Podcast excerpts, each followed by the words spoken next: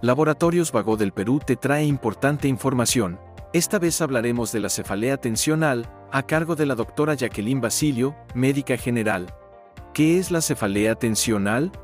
La cefalea tensional es el tipo de dolor de cabeza más frecuente. Generalmente puede ir de un dolor leve a moderado, que a menudo se describe como la sensación de una banda apretada alrededor de la cabeza. Esta puede estar asociada a tensión de los músculos tanto en la zona de la cabeza como en la unión del cuello. ¿Cuál es la causa de la cefalea tensional? Las cefaleas tensionales ocurren cuando los músculos del cuello y del cuero cabelludo se tensionan o se contraen. La contracción de estos puede ser respuesta a estímulos como estrés, la depresión o un traumatismo craneal o la ansiedad. Cualquier actividad que puede obligue a la cabeza a mantener una posición durante mucho tiempo sin moverse puede ocasionar un dolor de cabeza.